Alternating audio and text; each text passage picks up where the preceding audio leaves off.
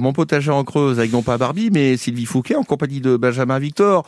C'est important de nourrir le sol du potager. Le potager, c'est tous les jours sur France Bleu Creuse. C'est avec euh, Benjamin de Jouillard. Benjamin. euh, Bonjour Sylvie. Bonjour Benjamin. Fin jardinier. Oh, je ne sais pas, en tout cas, piètre jardinier ou passionné par le Passionné, jardin. ça c'est sûr. Ça suffit Ça, c'est pour faire sûr. de bonnes choses. C'est l'essentiel, me direz-vous, pour euh, cultiver des bonnes tomates, comme on a pu le voir, ou encore des melons ou d'autres légumes. Ben, il faut quand même s'intéresser au sol, à la qualité du sol.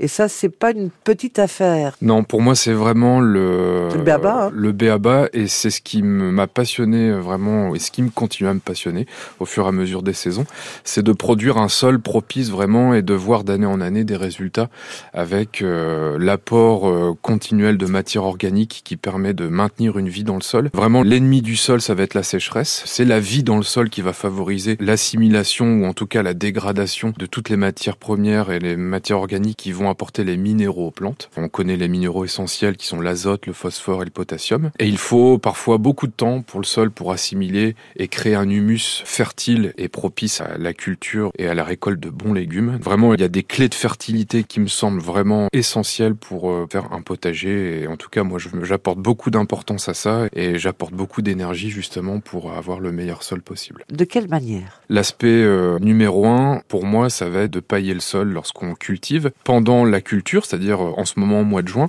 mais également euh, j'apporte un soin tout particulier pendant les mois où on ne cultive pas, en paillant le sol même l'hiver. Ça permet vraiment au ver de terre et à la vie dans le sol d'être maintenu, de remonter, d'aérer le sol, de permettre à ce paillage d'être digéré et d'apporter les minéraux lorsque je planterai à la belle saison les légumes que je souhaite planter. À cette période de juin, c'est là où vraiment je nourris les plantes que j'ai plantées, que j'ai semées, par le biais de différents procédés.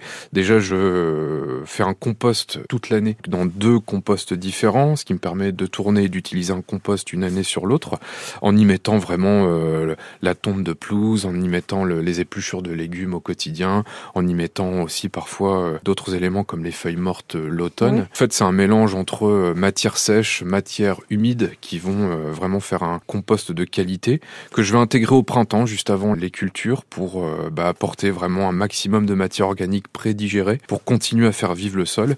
Et le paillage va contribuer au cours de saison à garder cette humidité et donc à favoriser toute cette vie biologique du sol qui va digérer et minéraliser, je dirais, les nutriments pour que les plantes puissent l'assimiler le plus facilement possible. Ah bah écoutez, il n'y a plus qu'à s'y mettre alors, Benjamin Victor, mon potager en creuse avec Sylvie Fouquet à réécouter sur francebleu.fr.